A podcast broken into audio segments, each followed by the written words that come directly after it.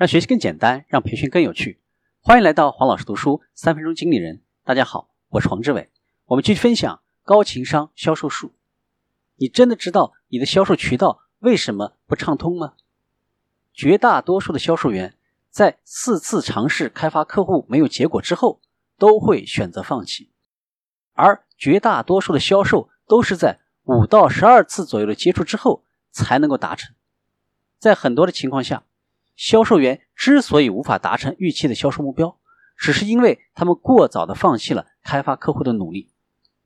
掌握了延迟满足心理的销售员，每个月或者每个季度都会抽出一些时间，评估一下哪些销售活动的效果最好，接着他们就会按照逻辑去做，将更多的时间投入到这些活动上来。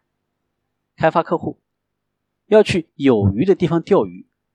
如果你会见的客户并不符合你的理想要求，那么无论你有多么硬的销售技能，都是无法取得成功的。研究表明，一位销售员如果是得到了客户的推荐，那么最终达成销售的成功率比单纯的会面会增加百分之五十。所以，请花时间去建立和维系和客户的关系。在面对逆境的时候，乐观的销售员会问：这种逆境。到底会带来什么好处呢？我能够从中得到什么教训和启迪呢？我该以怎样的状态去迎接接下来更大的机遇呢？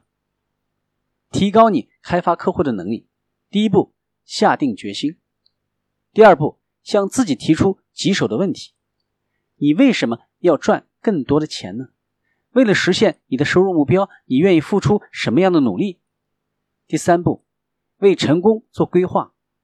运用延迟满足的技能，制定好一个业务拓展计划。第四步，管控自身的情绪。优秀的销售员通过管控自我对话来控制自身的情绪，经常对自己说积极正面的话。第五步，找一个问责的伙伴或者导师。你每周要找某人帮助你去量化销售活动和销售结果，不能找任何推诿的借口。你在开发客户的过程中，唯一可能的失败就是你根本没有开发客户。今天的分享就是这样，请关注黄老师读书，每周你都将收到我们推送的黄老师读书的文字版本。给我三分钟，还你一个精彩。我们下期见。